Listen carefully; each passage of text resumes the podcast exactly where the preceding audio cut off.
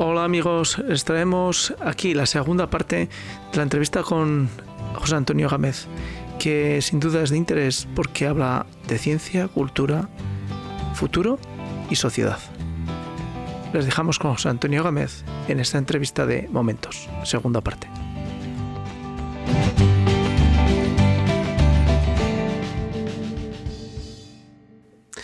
Eh, ¿Cómo, cambiando de, foco, eh, cómo ves el, estado de la geología desde el punto de vista social y científico en España después de eh, los años transcurridos desde que tú y yo compartíamos alguna baldosa de, la geología de Zaragoza?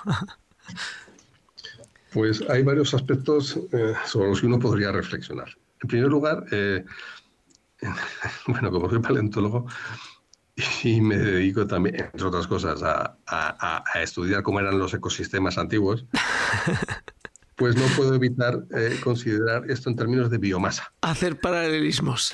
Hacer paralelismos, que muchas veces ayudan, de verdad te lo digo, a entender la sociedad cuando la interpretas en términos meramente ecológicos. Vale. Entonces, bueno, en términos de biomasa, de número de ejemplares que se dedican a eso de la geología, pues ha habido un incremento muy notable. Hay que, eh, se podría decir que el ecosistema, que en este caso es el país, la sociedad, mm, ha permitido un, desarrollo mayor, hay más recursos para la ciencia y, como consecuencia de haber más recursos, las poblaciones incrementan su número. Entonces la población del Homo geologicus ha incrementado su número. Bien, esto ha sido un crecimiento eh, sostenido desde, pues, desde los años 60. Por dar un dato, en Zaragoza en concreto, la licenciatura de geológica se estableció en el año 73. Tú y yo somos, eh, nos licenciamos en la, en la décima promoción. Y bueno, pues hasta ahora pues, no hay más que sumar cuántas promociones llevamos. Hay otros lugares en España para estudiar geología y el resultado es que hoy día el número de especialistas pues es, muy grande, se cubren prácticamente todos los campos y ya no necesitamos que vengan, por así decir, extranjeros a hacernos la geología. Pero eso no quiere decir que la cooperación con extranjeros no favorezca el, impulso de la geología. Sigue siendo necesaria. Y en este punto hay que eh, pues resaltar una cosa, y es que eh, una, una asignatura pendiente, veo yo, en la investigación española, y es que al menos en cuanto a la geología, todavía no hemos asimilado bien el concepto de, mm, de que para seguir creciendo tienes que mantener los aportes de fuera, la sangre nueva. Esto es como el, famoso ejemplo que siempre ponemos, ¿no? O la gente pone de las casas reales, y en las casas reales no entra sangre nueva, pues los, los procesos teratogénicos, es decir, la aparición de, enfermedades em, variopintas, pues es, algo que es muy probable que ocurra.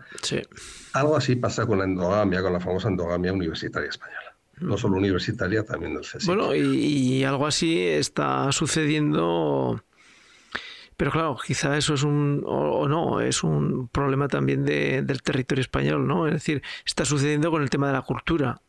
Pues que para encontrar en los escenarios de Zaragoza eh, personas que vengan de fuera, pues cada día es más complicado porque eh, la presión de los eh, autóctonos para cubrir esos espacios culturales pues es muy alta y al final pues la cultura y la ciencia comparten lo mismo, es decir, cuanto más endogamia, eh, menos creatividad y por lo tanto menos desarrollo. Claro, todo eso es discutible, ¿no?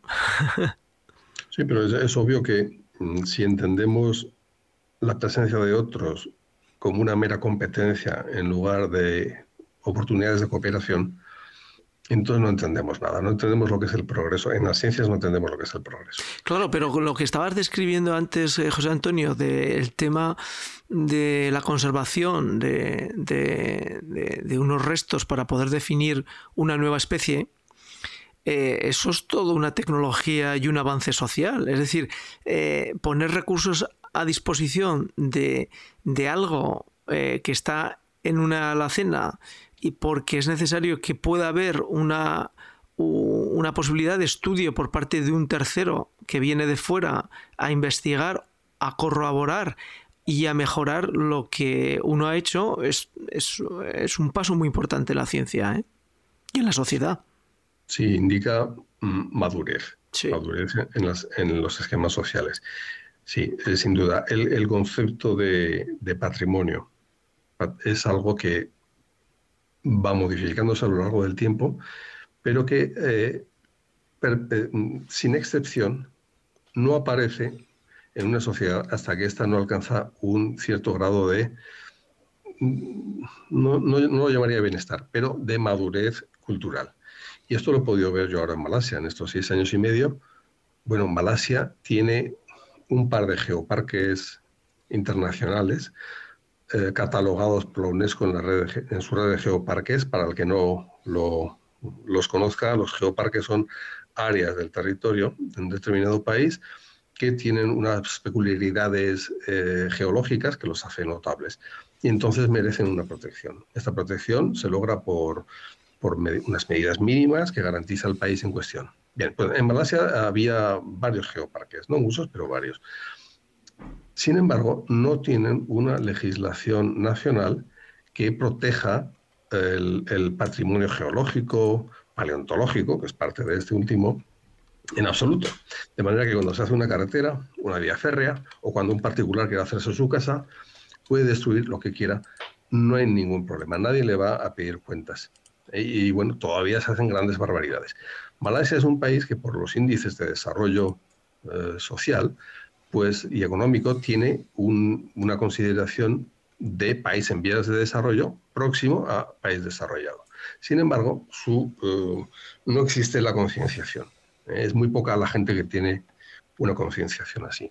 De manera que es algo que está por venir. Si miramos hacia atrás en el tiempo, lo que pasó en España, eh, recordemos los casos, yo que sé, cuando, como cuando, recordemos cuando William Randolph Hearst, a principios del siglo XX, se llevó un castillo entero para, Estados Unidos. ¿no? Estas cosas hoy serían impensables. Sin embargo, hace menos de 100 años ocurrían en nuestro país. Bien, en cuanto al concepto de patrimonio paleontológico, la cosa cambió en el año 83, con la primera ley de protección del patrimonio paleontológico, que fue la aragonesa. Fuimos pioneros en eso. A partir de entonces, el paradigma ha cambiado y la concienciación también. Eh, es duro en ocasiones, porque si la ley en cuestión es muy restrictiva, como es la aragonesa, por cierto, puede ocurrir que incluso para un profesional acceder al patrimonio que está en el campo para estudiarlo sea un poco incómodo, pero bueno, es algo que ya estamos acostumbrados a, seguir con los procedimientos, ¿verdad? Y que asumimos como necesario, en bien de todos. Eh, pero, eh, claro, eh, esto se puede extender a, otros campos y de hecho se ha extendido. El patrimonio natural es un concepto más amplio que incluye el patrimonio geológico, el paleontológico. Recientemente, pues, tenemos el concepto de patrimonio industrial y también pues nos preocupamos por conservar determinadas industrias antiguas que ya no funcionan, pero que son testimonio de la actividad humana en el pasado. Si a todo esto no damos un paso más y entendemos que para mantener la máquina del saber es necesario dar cabida a personas de fuera, mm, nos quedamos un poquito a medio camino. Alguien podrá decir, bueno, pero hay programas que, que, sirven para esto. Sí, hay, modestos programas dispersos en España, cada una autonomía lleva la cosa como quiere, pero yo de verdad te digo, no tengo la sensación de que, de que esto haya, haya permeado en la ciencia española. Además, además bueno, pues eh, los orígenes de, de, la actividad eh, paleontológica y geológica, bueno, pues como bien has dicho tú, en el año 73 se generó la facultad de geología, o mejor dicho, los estudios de geología, porque no tenía facultad propia como tal, estaba incluido dentro de la facultad de ciencias. Sí, la sección y, de geología. y todos los, eh, todos los profesores que vinieron aquí eh, eran de fuera. Y, y, tal de fuera que el promotor de toda esta actividad que está contando José Antonio a nivel de paleontología y a nivel de recursos y a nivel de patrimonio y a nivel de cultura y ser los pioneros en el 83 de crear una ley eh, de patrimonio, pues no era de aquí, era de Córdoba, si no me equivoco, ¿no? Eladio Liñán no es de Córdoba. Es cordobés. Es cordobés, sí. Y bueno, pues eh, gracias a su actividad y a la del conjunto del departamento, porque más o menos todo el mundo estaba en, esas, en esas cuitas, pues eh, el desarrollo paleontológico y cultural de Aragón fue posible. Que lo hubieran podido haber hecho gente de aquí, probablemente, pero la realidad es que eh, la geología eh, se nutrió de sangre y cerebros que no venían de, la propia Tierra, sino que venían de fuera. Sí, y, quiero recordar aquí una cosa que es de plena actualidad. El pasado día 11, em, vísperas del Pilar, falleció Emiliano Aguirre, Ajá. el famoso paleoantropólogo español. Él fue el entre otras cosas, fue el primer eh, catedrático de paleontología de la Universidad de Zaragoza. Lo fue de 1977 al 79. Él vino de, la Universidad Complutense de Madrid, entonces. Sí.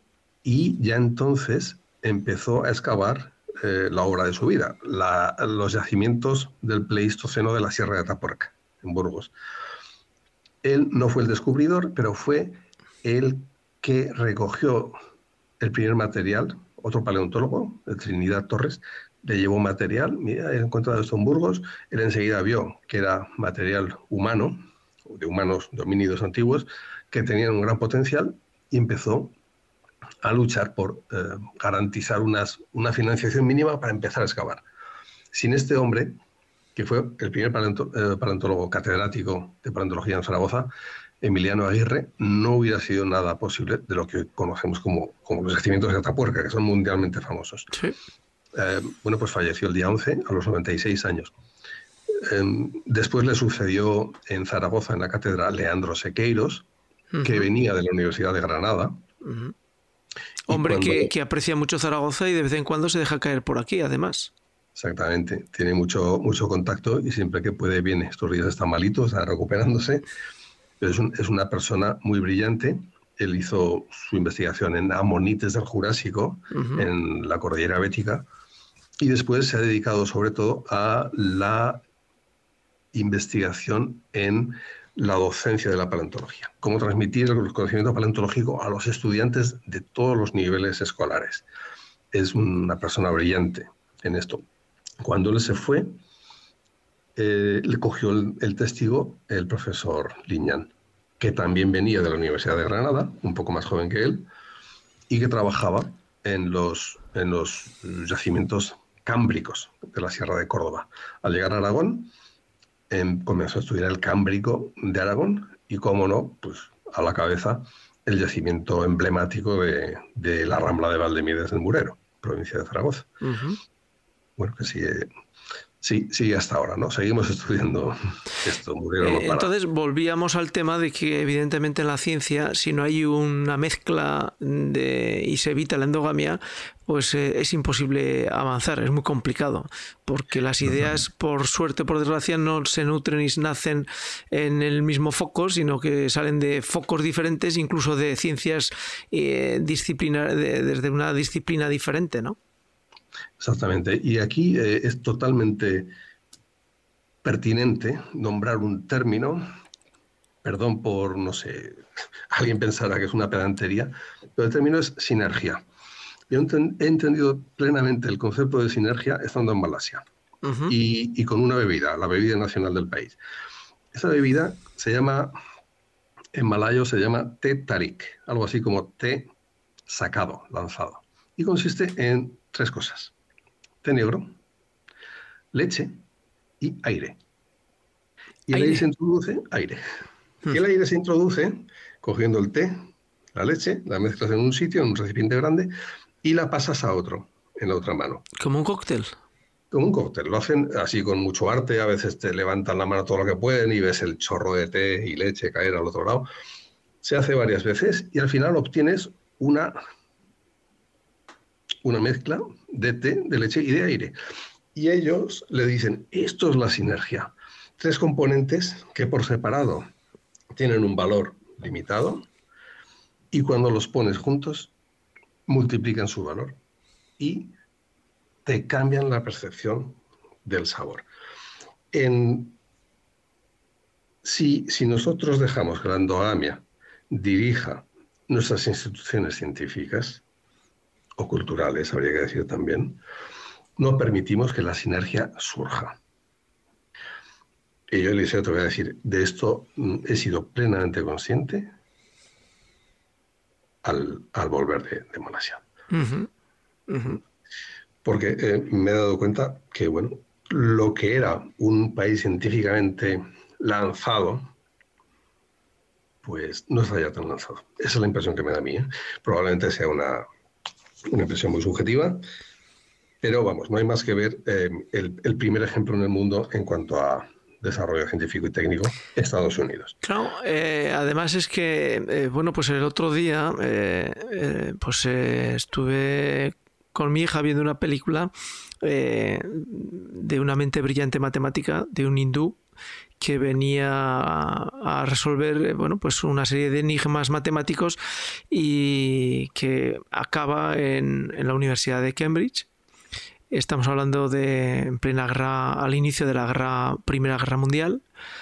Y eh, bueno, pues aparecen todas las situaciones que José Antonio está describiendo en la que eh, de alguna manera, por una parte, las universidades inglesas siempre habían sido las, eh, las que habían incentivado el, incorporar cerebros y personas nuevas, pero sin embargo en esa película se ve cómo ya empieza a existir una especie de corporativismo que intenta evitar o justificar el por qué no todos pueden entrar, ¿no? Y en este caso era una persona de, la India.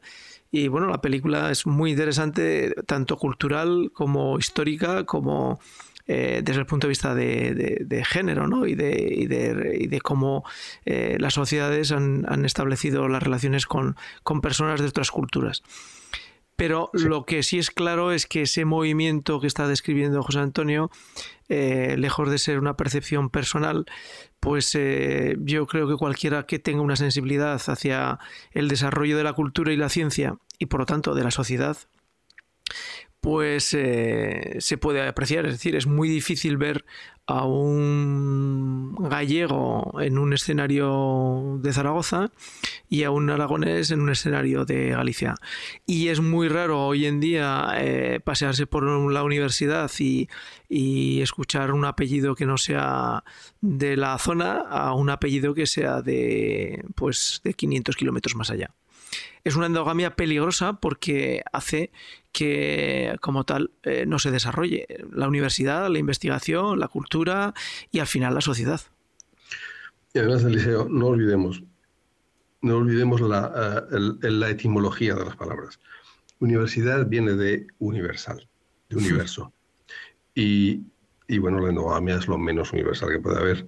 Entonces, todo lo que no vaya en pos de la universalidad de los centros superiores de enseñanza, em, pues va, mm, actúa para mal.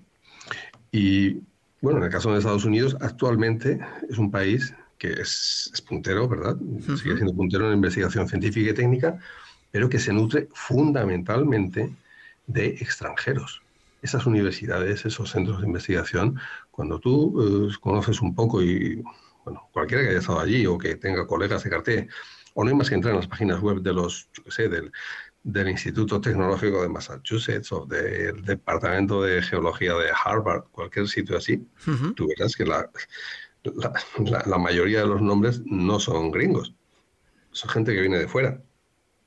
Eh, eh, eh, este, este país, una vez que superó sus complejos, sus problemas raciales, y no sé, aquí pues creo que Martin, Martin Luther King fue muy importante para superar estos problemas, ¿verdad? En su momento, en los 60, el país dio un salto tremendo cuando, cuando admitió que sus ciudadanos chinos, que vivían con ellos de, toda la vida, o hispanos, pues tenían algo más que aportar que no planchar ropa en una lavandería o servir bebidas en un café.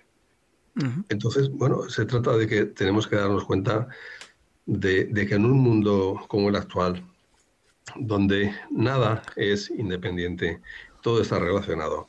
No podemos limitar ni el arte, ni la cultura, ni la ciencia, ni la tecnología a nuestro entorno. Hay que, hay que salir, hay que llamar y hay que conseguir esa sinergia. Bueno. Eh, por ir cerrando, ¿cuáles son tus próximos proyectos, eh, José Antonio?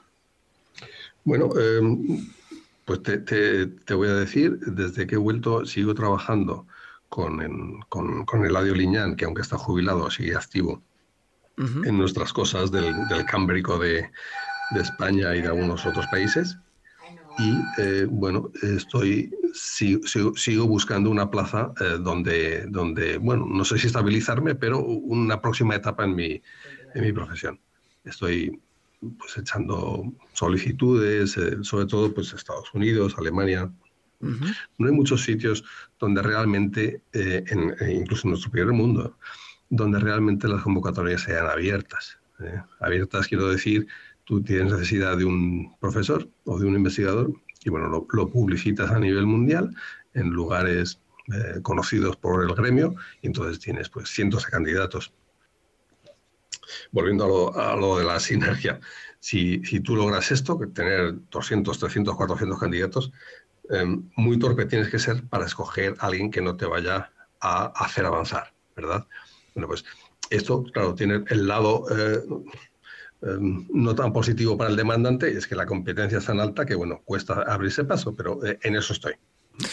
Entonces, actualmente estoy en el paro, es un paro activo, eh, científicamente activo, y bueno, pues no eh, sabemos que la investigación cuesta dinero. Afortunadamente, en paleontología, ¿sabes una cosa? Mm, todavía se puede contribuir con cosas muy importantes con muy poco dinero. Con mucho ingenio y conocimiento. Y sobre todo con observación. La paleontología sigue siendo una, disciplina que depende sobre todo de la observación. Es verdad que con, no sé, con un scan, con un escáner CT o con un sincrotrón uno puede hacer maravillas con cosas muy pequeñas, por supuesto. Pero mm, te voy a decir una cosa. El único equivalente al premio Nobel que ha sido obtenido por un paleontólogo fue el, gran paleontólogo alemán Adolf Seilager, lo obtuvo en el, premio, en el año 1992. Eh, es el premio Crawford. El premio Crawford cubre disciplinas científicas que no tienen Nobel, por ejemplo, la geología. Bueno, pues el primer geólogo en obtener el premio Crawford fue un paleontólogo, este, y desde entonces no ha habido más paleontólogos.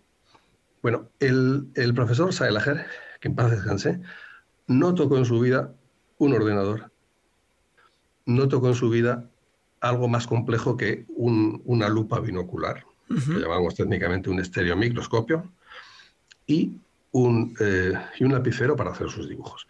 Con eso revolucionó la paleontología moderna y en concreto revolucionó la ciencia que estudia los icnofósiles, este tipo de, de fósiles producidos por el comportamiento. Y bueno, básicamente la situación sigue siendo así. Eh, somos afortunados, los paleontólogos no necesitamos, no siempre al menos, de gran capital para hacer nuestras investigaciones. Desde ese punto de vista somos gente feliz.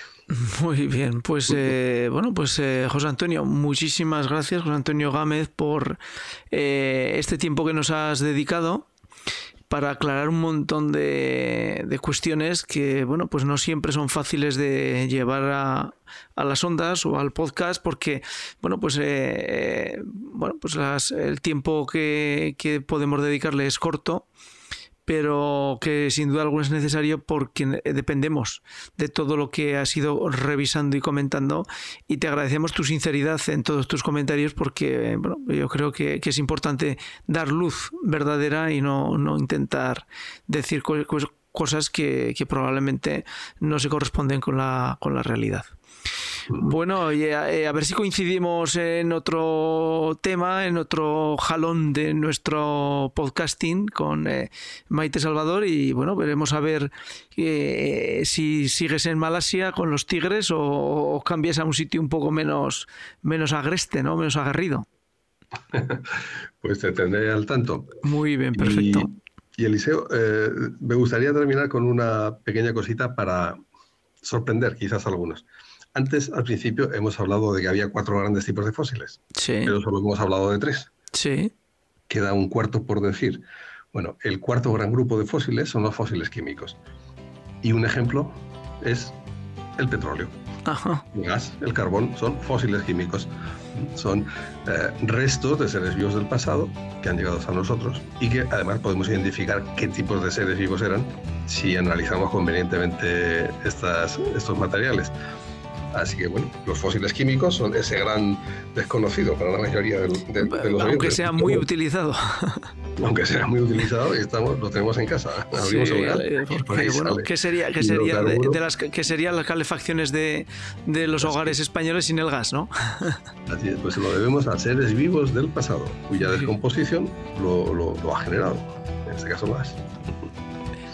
Muy bien, Esperemos que los políticos no se enteren, si no, igual nos ponen un impuesto por seres vivos del pasado o alguna cosa así. Muy probablemente, muy probablemente.